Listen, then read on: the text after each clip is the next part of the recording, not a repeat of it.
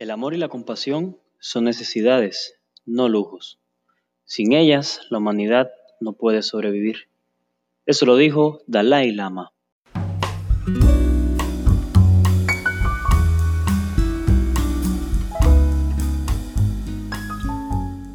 Muy bien, estamos aquí en, el comienzo de un nuevo capítulo, un nuevo episodio, el comienzo de algo eh, bonito, por así decirlo, algo emocionante. Tiempo de, de café con Nadir, o sea, conmigo. Te tocó conmigo el café hoy, Efraín. ah, sí. Estamos acá en este episodio nuevo y primer episodio con, con mi amigo, con mi compañero, mi camarada, el teniente Efraín Gómez, desde Guatemala. ¿Cómo estás, Efraín? Bien, gracias a Dios, tú sabes, es un placer en realidad eh, compartir contigo, que eso, más que compañero, más que camarada hermano, y va a ser un tiempo de bendición, tú sabes. Claro que sí, mi hermano. Hoy la dinámica es conversar un poquito. Nosotros considero que nos conocemos bastante, ¿verdad? Pasamos eh, dos años viviendo hasta juntos. Fuimos room partners. Eh, pero en la dinámica de hoy vamos a, hablar un poquito, ¿verdad? Quizás a rememorar algunas cosas y así, y así las personas que te siguen a ti, las personas que comienzan a seguir este, este nuevo proyecto, pues nos, también nos conocen un poquito más. Y, qué mejor manera de empezar con mi, más con un amigo, un hermano, como lo eres tú. Estaba yo recordándome los otros días acerca de, de cuando salimos de vacaciones. Eh, allá en, en el colegio de entrenamiento, aquí en Costa Rica, antes de salir de vacaciones nosotros decíamos, bueno, ¿y a dónde vamos a ir? Vamos a ir a Panamá, vamos para Cuba, vamos para Guatemala, vamos para aquí, vamos para allá. Y al final, creo que no, no, no coincidimos en ninguna de las vacaciones tú y yo. Sí, es que no, pienso que no se dio la oportunidad más que todo que como ya nosotros entramos en esa mentalidad de, de entramos solteros, pero y así hicimos nuestros planes de soltero, cuando salimos ya salíamos ya con una responsabilidad. Ya salimos con la soga al cuello ya.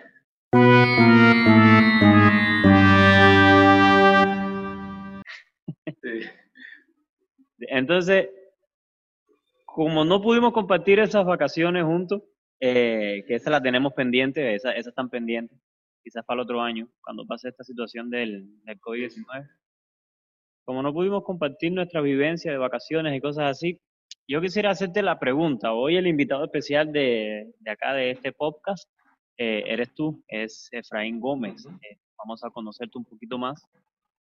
Entonces, quisiera saber, Efraín, ¿cuál fue tu vacación o cuál han sido tus vacaciones más memorables? Las, esas las que te, las que te recuerdas y dices, estas sí me fueron las mejores. ¿Cuáles fueron esas vacaciones? Fíjate que para mí, o sea, dentro, ya cuando uno entró en el, en, el, ministerio, ya como tal, yo pienso que las mejores vacaciones o las que en realidad casi siempre pienso y comparto, fueron cuando salimos en el, en el primer año de vacaciones, 2017. 2017 para 2018 entrar.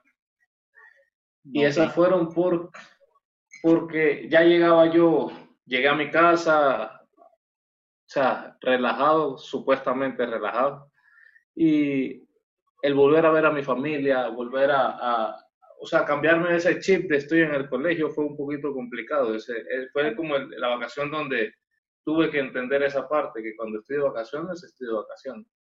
Porque llego y comencé a poner en orden mi casa, supuestamente yo, y todos en mi casa vieron como, ¿y este hombre que viene a hacer? Está loco.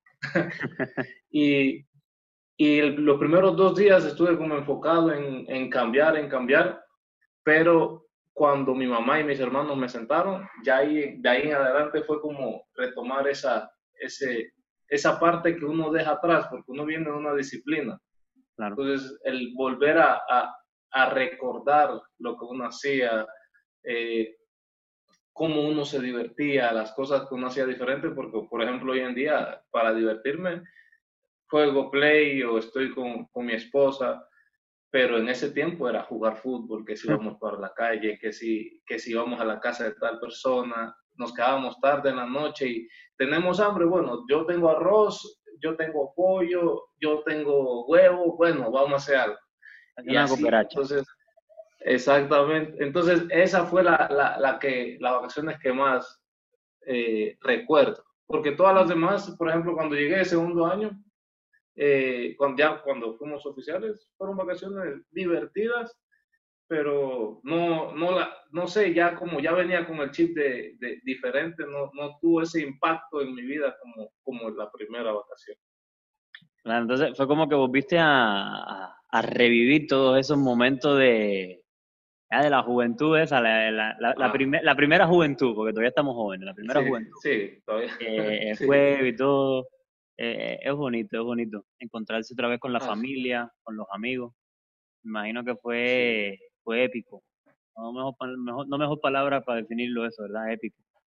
Para los que no conocen quizás mucho a profundidad a, Efraín, eh, Efraín es oficial del Ejército de Salvación, eh, es uno de, los tenientes más recientes junto conmigo, acá en la, en la fila del ejército, es uno de los más recientes. Entonces, eh, basándonos en que ahorita eres, eres oficial eres, eres un ministro de Dios, eres un pastor de una congregación. Quisiera recordar. O llevarte a, a, ti a recordar, ¿a qué edad fue que comenzaste o cuándo fue que tuviste tu primera predicación?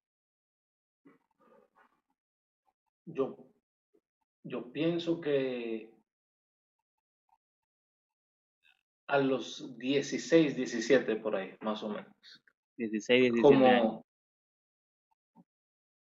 estábamos, y no fue una predicación como tal, estábamos en eso de entrar al colegio, en el tiempo de preparación, y me dice la, la mayora eh, Janet Scott, que es mi, pastora en Panamá, me dice, mira Efraín, eh, necesitamos que, que prediques el domingo.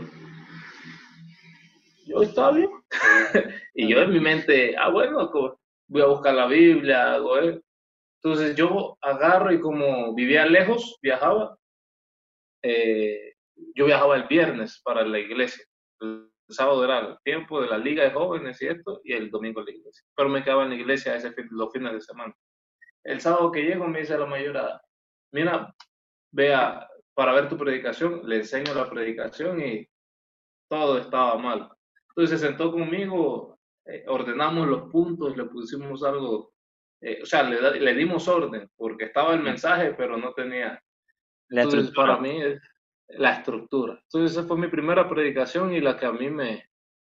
Pienso que una, una de las que más recuerdo, en realidad, primero por el impacto de ser la, la primera vez que uno, uno está en el, en el púlpito y así, porque uno desde abajo yo lo veía como bien externo, como yo nunca voy a estar en esa, en esa posición, y, porque uno se ve la responsabilidad que conlleva, porque una palabra maldicha y, eh, recae en tal vez una enseñanza que la gente lo toma hasta como doctrina muchas veces, entonces esa es la parte, esa, es la, esa fue como la parte que más me impactó. Entonces, pero sí fue como a los 17 años. La, la, la adrenalina del momento.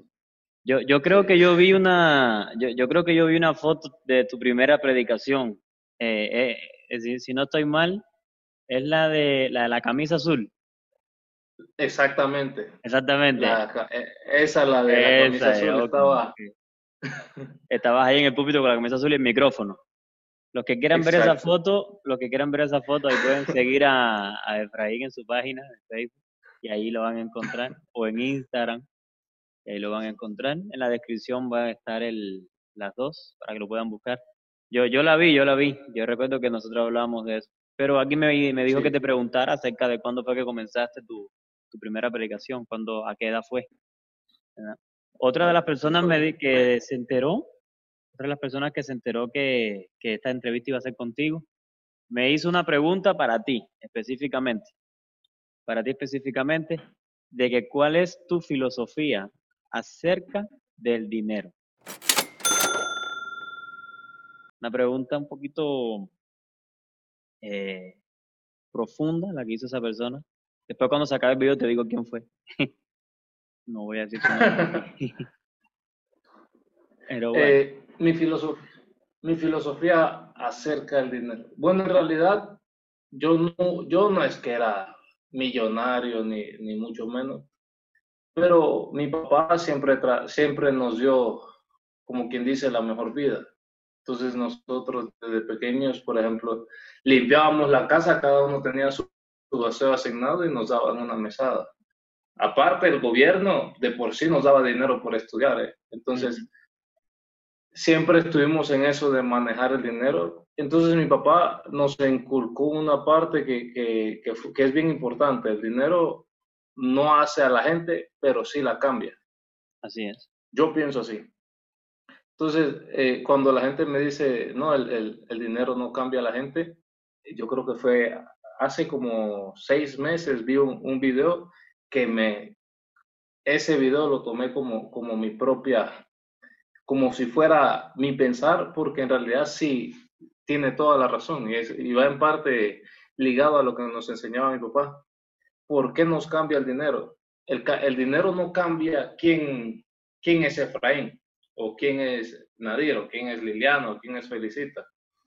El dinero cambia, el dinero aumenta lo que somos. Por ejemplo, si yo soy buena persona, con dinero voy a ser buena persona. O sea, lo que tengo lo voy a también compartir. Si soy mala persona, con dinero voy a ser peor.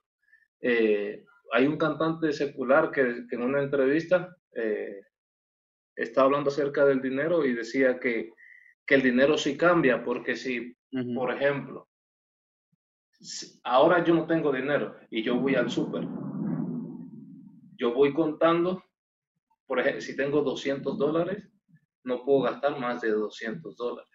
Claro. Entonces, y la gente quiera que no, nunca ha notado que yo gasto menos de 200 dólares.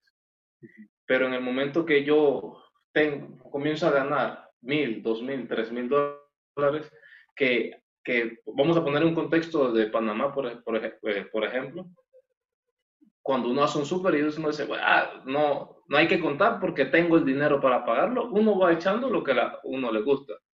Va, entonces, cuando la gente sale con cuatro, cinco, seis carretillas y no le interesó cuánto, cuánto pagó, claro. eh, cambió mi pensar acerca de la vida que me doy yo mismo con el dinero que tengo. Incluso cambia la manera en que la gente nos ve alrededor. Pero mi manera de ver a las demás personas es la que no puede cambiar. Claro. Porque la esencia. que no, la, exactamente. Yo con dinero la gente me va a seguir viendo. O sea, con dinero o sin dinero, por ejemplo, hoy no tengo nada, mañana tengo para Nadir, yo siempre voy a ser Efraín eso cambia en el momento que el dinero cambia como yo veo a Nadir. Porque cuando yo comienzo a tratar mal a las personas porque tengo dinero, entonces empieza este conflicto que ya Nadir no me ve como Efraín, sino como la persona que, que el dinero lo, le cegó la vista. Sí, es como la gente que dice, como la gente que dice, oye, el dinero te ha cambiado.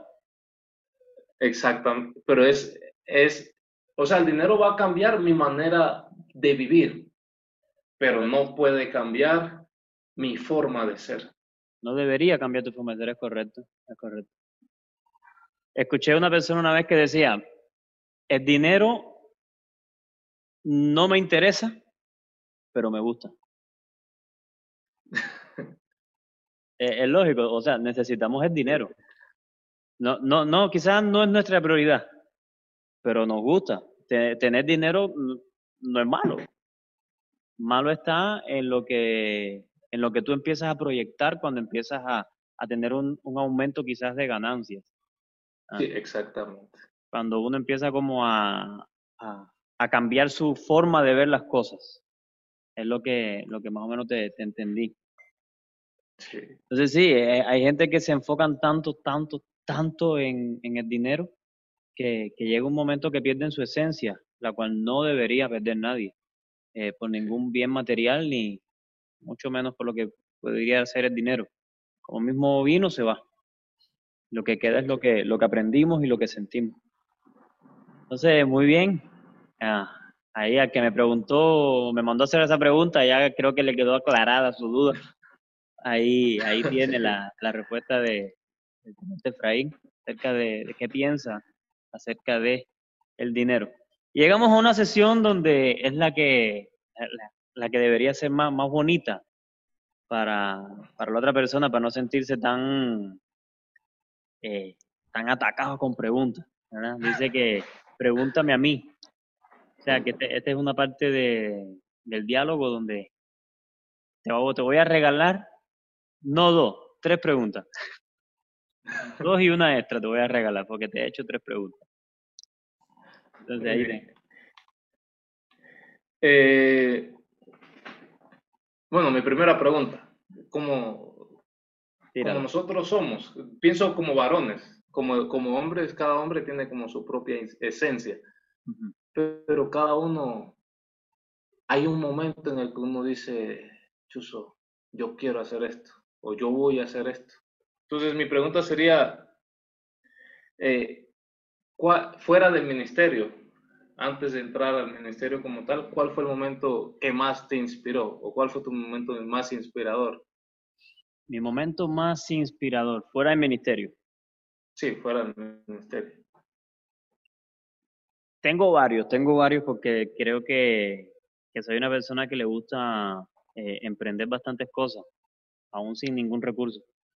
Pero pienso que el momento más inspirador donde yo dije, quiero lograr esto, voy a trabajar en base a esto para, para lograr esta meta, fue casualmente ahí en, en donde tú estás en Guatemala. Eh, tengo un, un, un buen amigo allí en Guatemala que estuvimos, eh, él sé que va a estar viendo este video también y, y va a dejar su, su, comentario. Así que ya sabes, comenta si lo ves. eh, pues mi momento más inspirador, aunque no lo creas, fue intentar abrir una pizzería. Nosotros eh, teníamos el sueño de, ser los grandes empresarios, los grandes nuevos eh, emprendedores de la pizza, los innovadores, ¿verdad? Entonces, para eso, recuerdo que no teníamos casi dinero, eh, él estaba también estudiando, yo estaba trabajando, pero el trabajo que tenía en ese momento no me era lo suficientemente solvente como para empezar a comprar que si el horno, que si los platos, hacer algo. Ya más o menos teníamos cuadrado que el local. Eh, no íbamos a pagar una renta tan grande ni nada, era un, algo significativo. Y, recuerdo que para poder lograr esto, eh, me metí a trabajar ahí en Guatemala en una fábrica de ropa. Y era una jornada cansada, era demasiado cansado de, de tendedor, entendiendo todas las telas y cargándolas cuando venía el camión. Y pienso que hace poquitos días estaba hablando con mi esposa acerca de eso, de ese momento. Cuando cargaba las, la, las telas o las tendía y cosas así, me sentía cansado, ya quería dejar todo, porque trabajaba unos días en la fábrica de ropa y unos días en una construcción. Entonces ya yo, yo sentía que yo me iba a desmayar, yo decía, ya yo no quiero seguir trabajando, quiero dormir, ya que, que se termine este, este sueño platónico que tengo. Pero a la vez la, la emoción y, de verdad las ganas que teníamos de, hacer algo así, a mí en lo personal me dio mucha, eh, mucha fuerza, me motivó bastante, yo decía, yo tengo que lograrlo, tengo que lograrlo. Empecé a trabajar más duro y más duro. Eh, él también empezó a trabajar por otros lados y también entre los dos. Y ya casi teníamos ya el monto para empezar a arrancar, ya estábamos ya cerca. Eh, desafortunadamente no pudimos hacer la, la pizzería, eh, debido a que ya yo recibí mi llamado, recibí la, confirmación de parte de Dios de, de emprender otro tipo de camino, no era el plan que, Dios tenía realmente trazado para mí, ni para mi amigo. Eh, él también, Dios tocó su corazón y tiene otra, eh, otra inspiración también ahorita en la vida.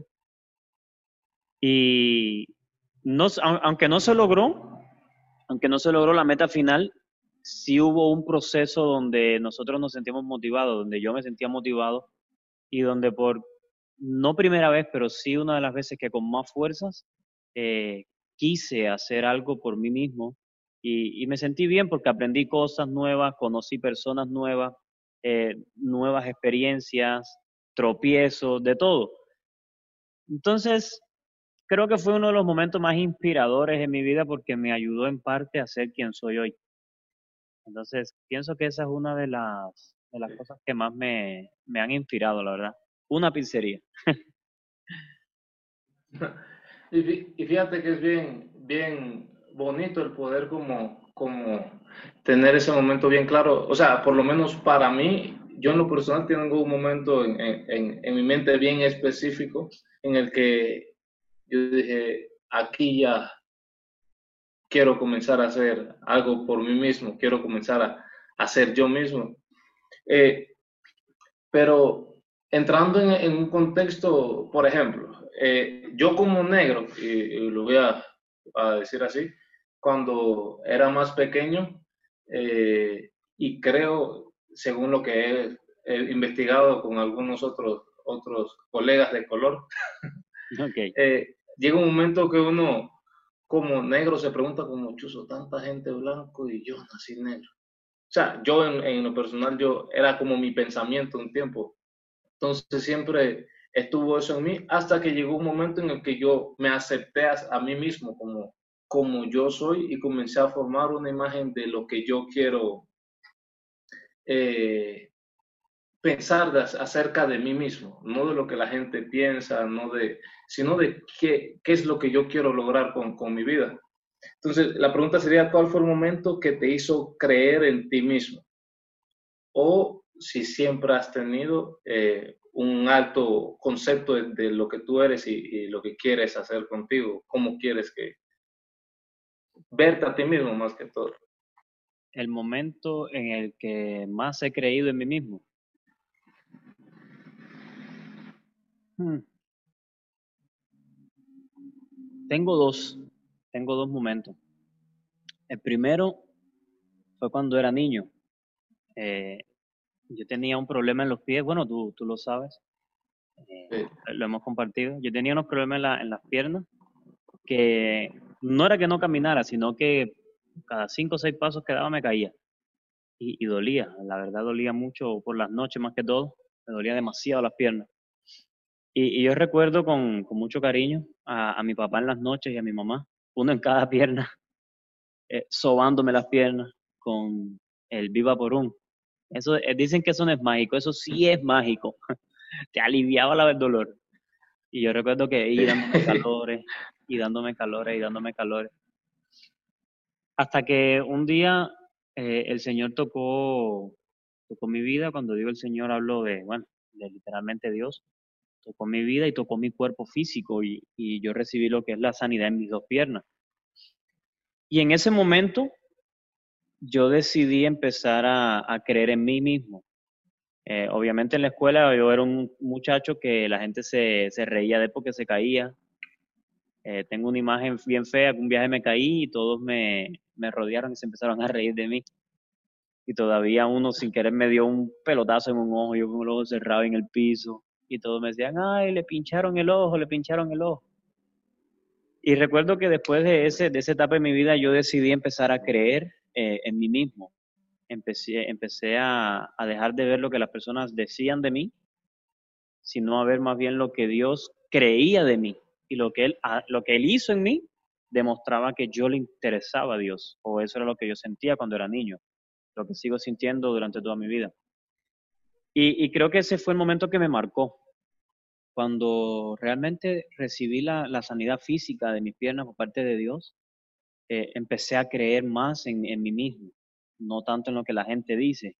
Empecé más a, a ponerme retos personales, a correr. Después de ese suceso, recuerdo que yo solo me la pasaba corriendo para arriba y para abajo. Eh, empecé como a sentirme más libre. Yo pensaba que yo lo podía hacer todo. Yo no, yo no tenía un límite, yo decía, yo puedo hacer lo que me diera la gana en la vida. Y era un niño, ¿verdad?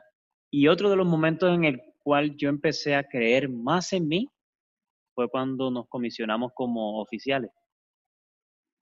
Cuando nos dieron esas charreteras rojas con una estrellita aquí. que ya uno dice, ya no están mis compañeros al lado mío, ayudarme con los aseos, ayudarme con, allí entre todas las tareas. Eh, ya, ya no está la, mano de Efraín ahí ayudándome a cargar el saco de arena. Yo dije, tengo que empezar a creer aún más en mí mismo, ¿verdad? En que yo puedo lograr hacerlo. Entonces, e, ese, ese tiempo fue eh, especial, porque descubrí cosas de mí que yo no sabía que podía hacer, o que yo no sabía que yo era capaz de hacerla. Entonces fueron dos momentos en mi vida donde, donde comencé a creer más, la verdad, en, en mi, misma persona. Oh, la tercera es un poquito, eh, bueno, la gente normalmente, y, te lo digo así, la, la, gente normalmente subestima algunas preguntas, pero hay preguntas que, hemos tomado como, como, como de por menos, pero son preguntas bien, bien concisas porque nos dan la esencia de cada persona. Claro.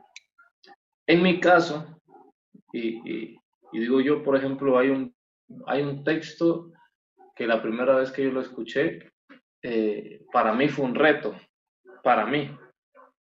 Que mi, abuelita eh, eh, era oficial y dio un estudio bíblico, con, pero entre familia, con mis hermanos, y nos leyó Mateo 12, 34. Dice, generación de víboras, ¿cómo puedes hablar lo bueno siendo malo si de la abundancia del corazón habla la boca? Entonces mi, abuelita nos decía que en realidad este pasaje no era como de reprensión como tal, sino para uno hacer un análisis de qué es lo que tenemos en nuestro corazón y qué es lo que sale de nuestra boca. Así es. Eh, entonces la pregunta sería, ¿cuál, ¿qué pasaje bíblico es el que es no solo tu favorito, sino el que, el que a ti te da fuerzas, el que dice, nadie es así por esto. Eh, tengo, si acaso, unos dos, tres eh, versículos que, que marcan mi, eh, mi, mi, vida. Yo pienso que, que resumen mucho mi, mi vida. Y es, clama a mí y yo te responderé y te mostraré cosas grandes y ocultas que tú aún no conoces. Eh, ¿Por qué? Es un versículo que la gente, casi todo el mundo lo, lo, habla, casi todo el mundo lo dice, casi todo el mundo lo expresa. Pero ¿por qué siento que a mí me, me ha identificado mucho? Eh, porque ciertamente, ¿cómo decirte? Eh, en mi vida he visto cosas o, o no he visto cosas y realmente necesito que Dios me las, me las revele. Realmente necesito que Dios eh, me hable a través de su palabra, me, hable a través de un hermano. Y siempre me aferré a esa promesa que decía, clama a mí y yo te responderé y te mostraré cosas grandes y ocultas que tú aún, no es que no las vamos a conocer, sino que aún no conoces. O sea, en su momento, en el tiempo de Dios, lo vamos a conocer. Otro de los de, los versículos con el que, si no es el que más me identifico, es en Jeremías 29:11, cuando dice, porque yo sé los pensamientos que tengo acerca de vosotros, pensamientos de paz y no de mal, para darlos el fin que esperan. Ese es el versículo bíblico literalmente que más me ha acompañado en mi vida. Cuando yo me he sentido perdido, me he sentido sin rumbo, porque la gente dice, ah, tú eres joven, ¿tú qué te vas a sentir perdido? Eso es para los viejos, ¿no? Los jóvenes también nos sentimos perdidos y no es un, una, una efervescencia de emociones. Eh, es que simplemente en algunas ocasiones, aún siendo jóvenes, en la, la, vida nos pone en situaciones donde sentimos que de verdad no hay una salida. No hay un límite de edad para, para sentir que, que no tienes un rumbo o que realmente no sabes qué hacer con tu vida. De hecho, pienso que la persona joven es la que más tiene que lidiar con este asunto, lo de que no sabe qué hacer con su vida. Porque el adulto ya se supone que ya debió haber trazado un camino y debió haber decidido qué va a hacer. La persona joven no, la persona joven tiene que explorar un mundo de cosas.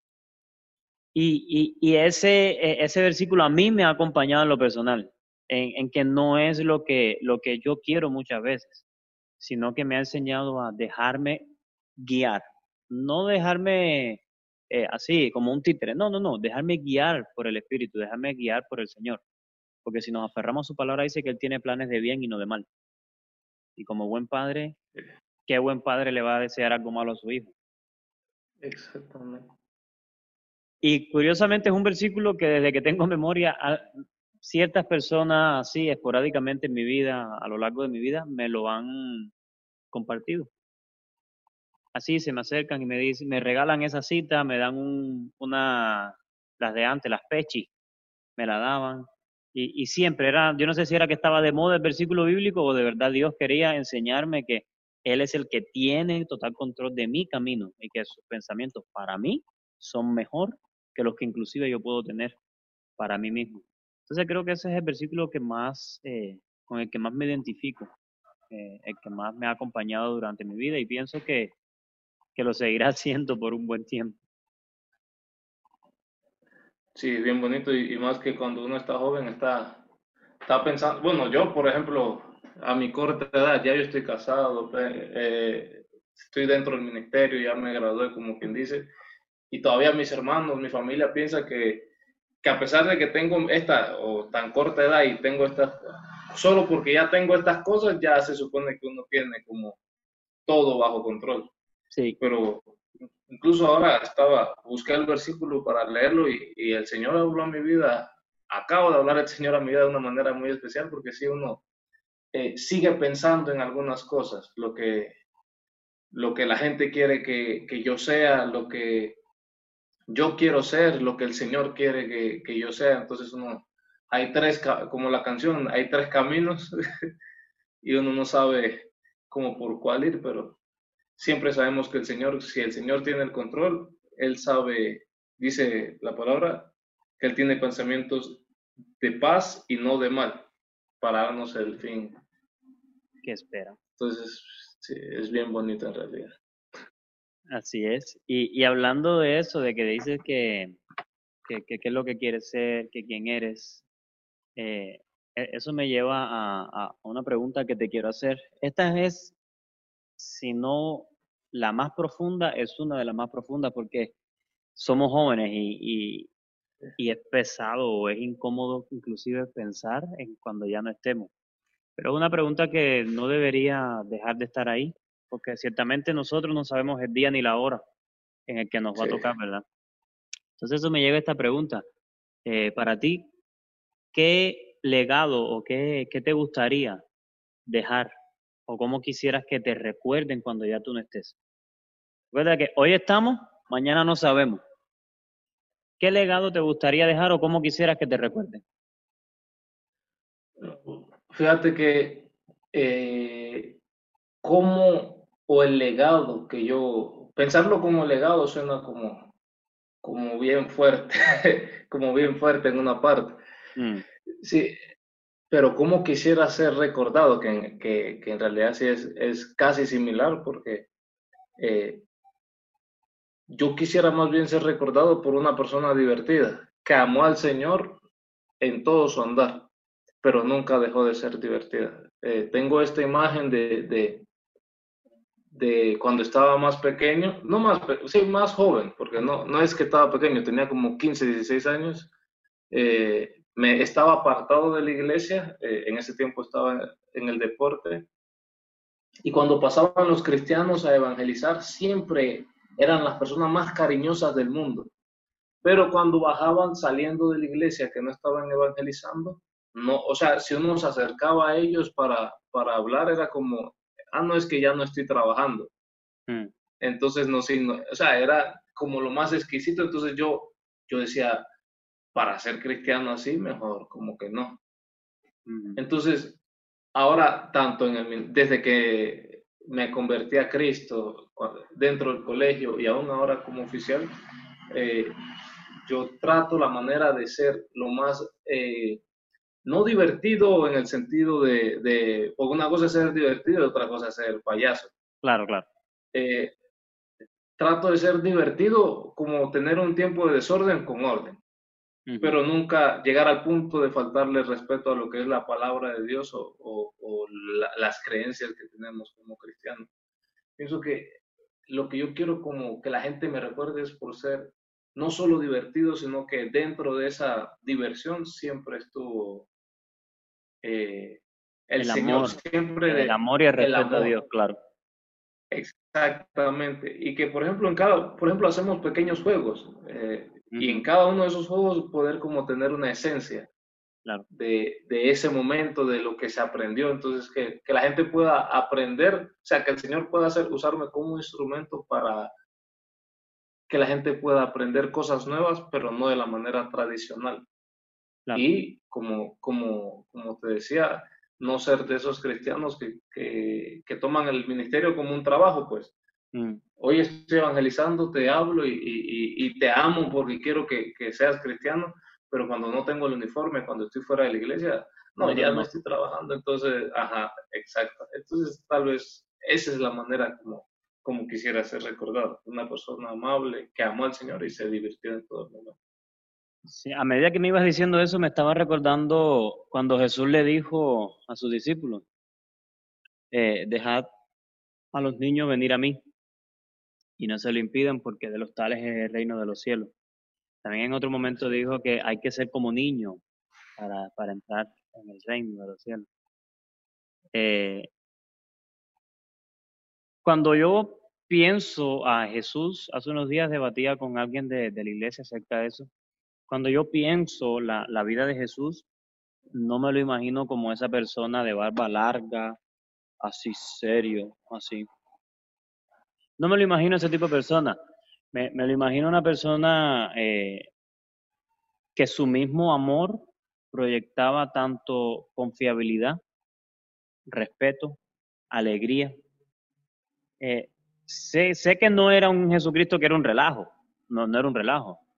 Eh, era una persona, eh, es persona, eh, centrada en lo que quería desde niño, desde chiquito discutió con, el, con los ancianos del templo, las escrituras, el mismo Jesús que, que sacó a la gente del templo cuando estaban en el mercadeo, el mismo Jesús que reprendió a Pedro y le dijo, cállate, aléjate de mí, Satanás.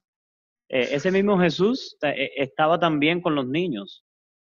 Cuando dice que él estaba ahí y los discípulos estaban alejando a los niños, me imagino, yo, mi, mi mente, ¿verdad? No sé, extrapolando la palabra, se imagina a los niños jugando con Jesús. No me imagino un Jesús así serio, parado así, los niños revoloteando alrededor de él. Me imagino que él también estaba interactuando con los niños, porque inclusive él se molesta cuando reprenden a los niños. Él dice, dejen a los niños venir a mí. Como decir, eh, dejen los que jueguen, dejen los que lleguen a mí, si de ellos es el reino. Ellos son, si no, eh, eh, eh, ellos son lo más importante para mí en estos momentos en el reino. O sea, dejen los que lleguen a mí, de ellos es el reino de los cielos. Más bien ustedes aprendan de ellos. ¿Qué significa eso? ¿Que seamos inmaduros y eso? No. Significa que, que rompamos el esquema ese de, de cristianos figuras, que siempre están así, todo serio, todo de la corbatita, y, y dejamos más que trabaje el Espíritu Santo en nosotros. Entonces, me, me parece muy bien, yo que te conocí, ya tiempo atrás. Eh, la verdad, cada vez que hablo de ti, cada vez que me encuentro a alguien que tenemos en común, conocido, siempre me dicen, ah, sí, eres bien alegre. Así que pienso que tu legado lo estás dejando. tu legado lo estás dejando. Por lo menos las personas que yo conozco, que conoces en común, eh, me lo han dicho. Me dice, oiga, ¿cómo está eh, el teniente Efraín, el que andaba con usted? Sí, que siempre andaban, juntos. Y ah, no, él está bien, está trabajando por allá por Guatemala, él está viviendo allá con su esposa.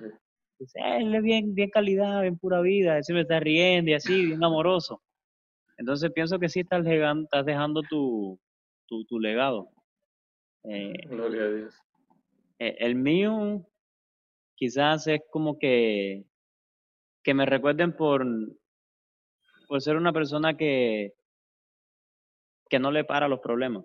Alguien que intenta dejar las cosas pasar. O sea, me, si, si hay una ofensa, un agravio, pues ahí queda. Que digan, eh, esa persona no, no era rencoroso, no, no, no guardaba resentimiento. Me gustaría que me recordaran así. Creo que sería un, un buen ejemplo dejarle a las personas que me conocen. ¿verdad?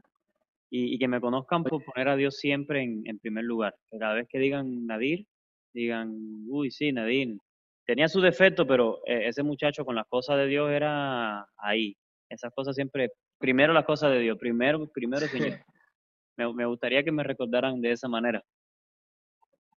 Y si alguien, Efraín, pudiera hacerte una pregunta, eh, esta pregunta es, te hago la pregunta para que tú mismo te preguntes y así me, me evitas preguntarte algo. Eh, si alguien pudiera hacerte una pregunta que te ponga a pensar, ¿qué pregunta sería?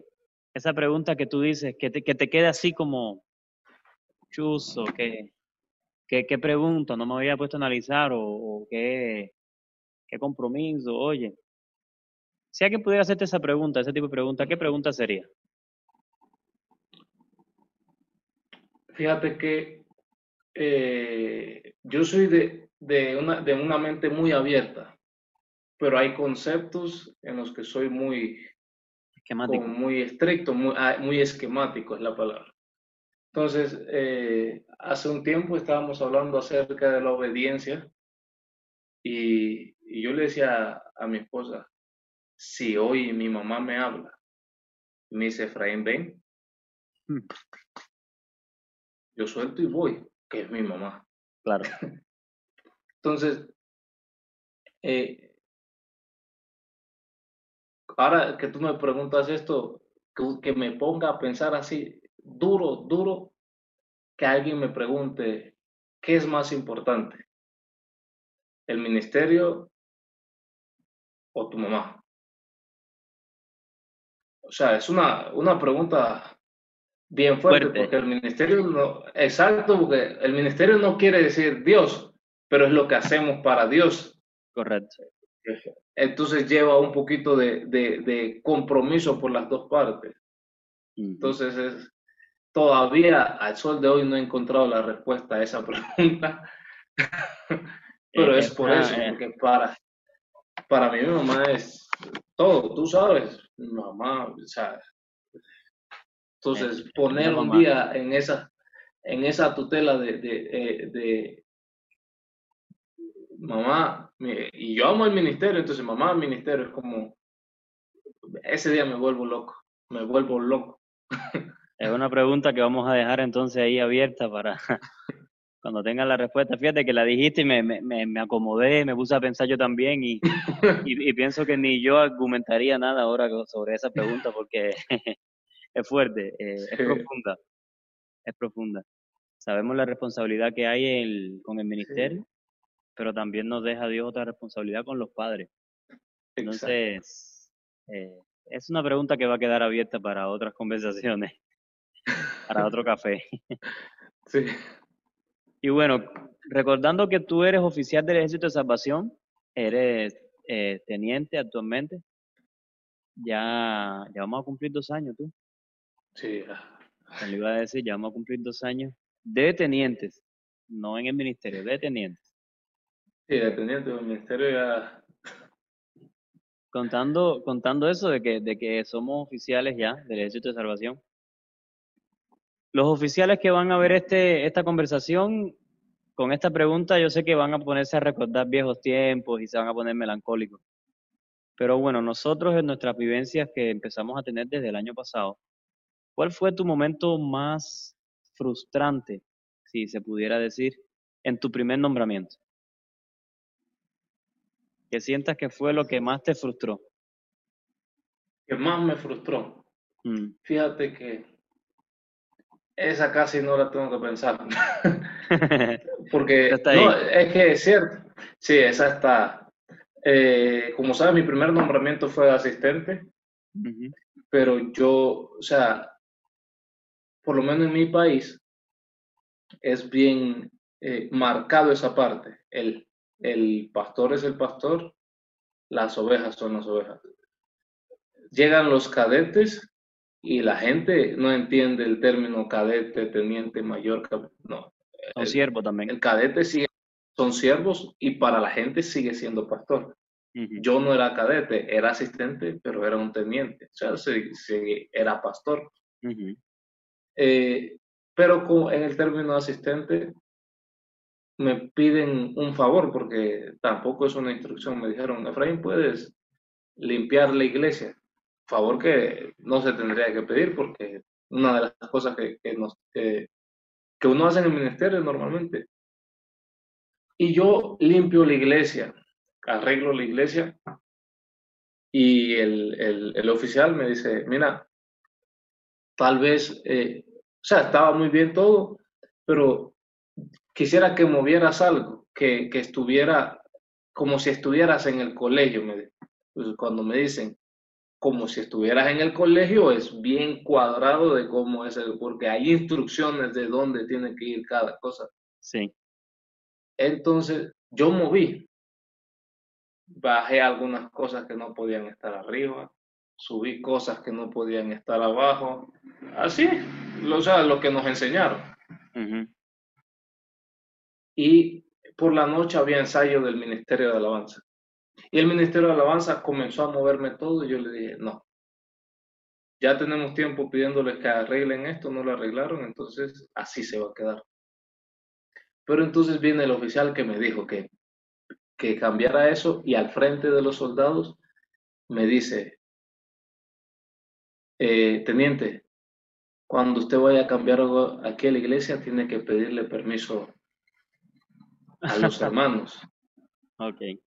Yo, eh, en ese momento yo me bloqueé. Me bloqueé porque en, el primer, primero él está poniendo eh, mi autoridad en tela de duda al frente de los, de los hermanos. O sea, por muchas cosas, por muchas cosas. Entonces, yo lo que hice fue tomar un respiro y me fui. Eh, pero ese fue el momento que yo más me frustré. Y no es por el hecho de que de tener que conversar con los hermanos, porque todavía, yo ahorita soy oficial directivo del pastor, pero yo no, o sea, hay, hay cosas que, por ejemplo, culturalmente tienen aquí y para yo moverlo, yo, yo le pregunto, hermanos, ¿cómo, cómo lo sienten más? Pero ya yo lo hago aparte de una manera que los mismos hermanos no sienten no sienten como, ah, no, yo le voy a dar instrucciones a, al teniente, sino, ah, el teniente me está tomando en cuenta para tomar esta, esta decisión. Porque a partir de esa ocasión los soldados me trataban como que yo era un niño de la escuela dominical.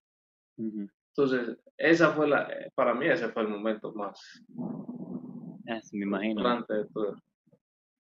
Me imagino. Yo, bueno, yo no tuve la oportunidad de ser asistente. Un, reto para ti, de verdad. Y bueno, mi, momento más frustrante es mi nombramiento.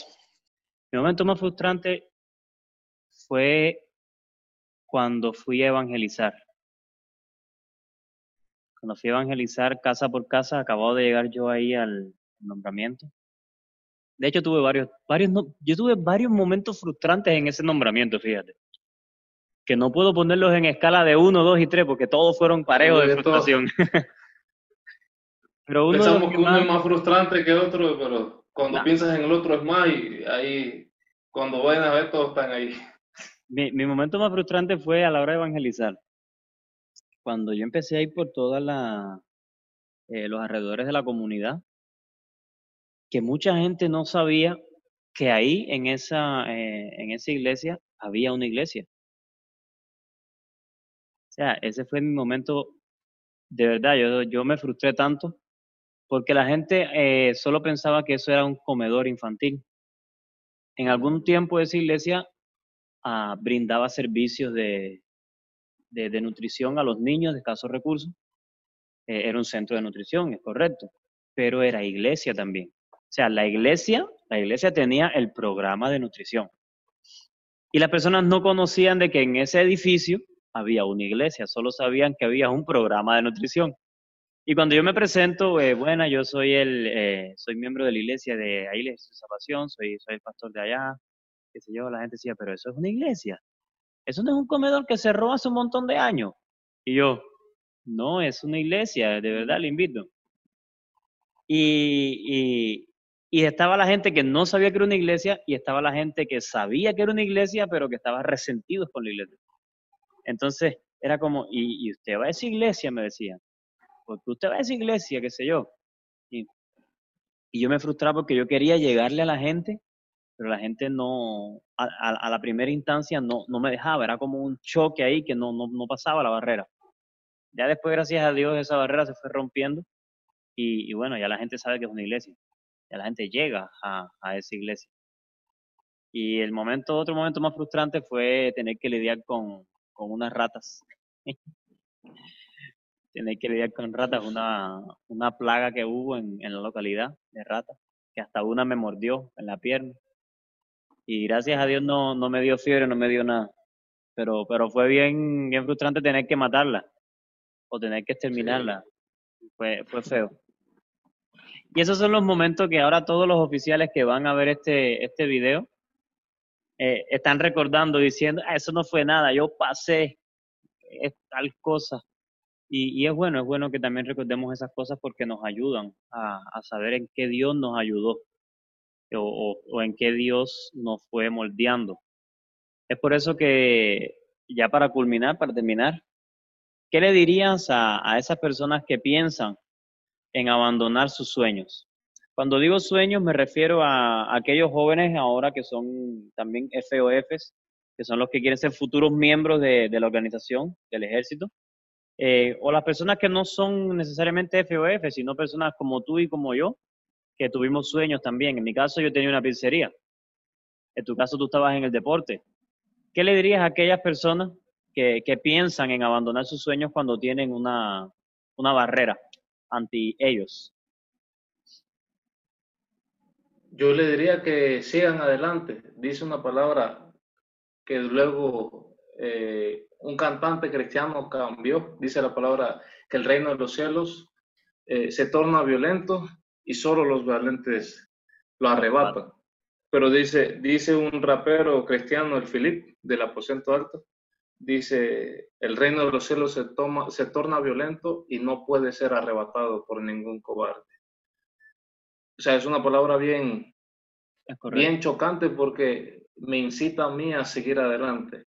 Eh, yo le diría que sigan luchando. Hay, eh, cuando yo estaba en el deporte, no dejé el deporte porque dejara de ser mi sueño, ni porque no pudiera lograr mi sueño, sino porque me enfoqué en lo que era también mi sueño y el sueño de Dios, más importante. Así es. Eh, dice que los sueños siempre van a ser sueños. Pero cuando uno se levanta y lo lleva a la realidad, es cuando se da cuenta que cada sueño tiene su proceso.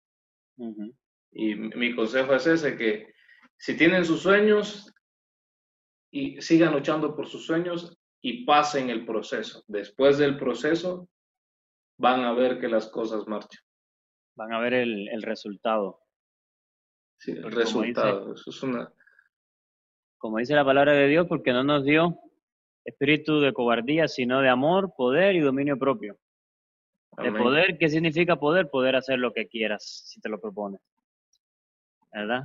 Entonces, muy, muy sabio consejo, Efraín. Ya saben, a los que están escuchando esto ahora en este momento, no tiren la toalla, aunque la gente te diga que eres joven, que, que tiene muchas cosas por vivir todavía adelante. Mantente siempre enfocado en lo que sea de buen nombre y lo que sea de buen provecho para tu vida, tanto física como espiritual, que es la más importante. Eh, aquí estamos entonces. Eh, muchísimas gracias, Efraín, en este sí. primer eh, episodio de esta nueva etapa también de nuestras vidas. Como primero, como primer video, eh, primera entrevista, ya sabes, para mí es un honor. Eh, Sí. fueras tú el primero. Por la misma relación que tenemos, eres mi amigo, más que un amigo, un hermano, como decimos siempre por ahí. El hermano de la otra madre y otro padre. Sí. Entonces, de verdad, de corazón, muchísimas gracias. Am, los que están en Guatemala, que están escuchando esto, que sé que vamos a llegar también a esa comunidad, eh, pueden también dirigirse hacia, hacia la iglesia donde ellos se encuentran y congregarse también ahí. Se encuentran en La Maya, ¿verdad? ¿Qué dirección? Sí, en los mayas, Maya zona 18. En La Maya, Eh, zona 18. por el- la misma cuadra del Ban Rural hacia abajo. Ok, ahí está ubicado el teniente Efraín Gómez con su esposa. Y los que están en esa zona cerca, que sé que en algún momento van a mirar este video, eh, pueden llegarse ahí, ahí van a encontrar eh, más que una religión, van a encontrar una familia, la familia de Cristo. Entonces, pueden llegarse.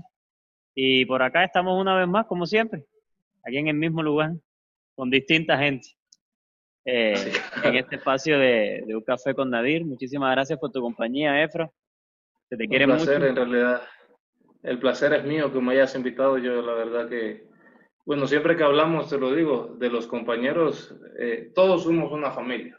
Como la familia siempre tiene, pero siempre esa, esta, esta relación de, hermanos que compartimos muchas cosas, cultura, eh, compartimos muchas veces el léxico, que cuando llegamos ya yo tenía la voz chillona de, tanto tratar de hablar como todos y cuando llegaste para mí fue como un uf, alivio. Así es. Entonces sí, eh, bien bendecido en realidad. Muchas gracias y, el placer en realidad es mío de, poder compartir contigo esta oportunidad.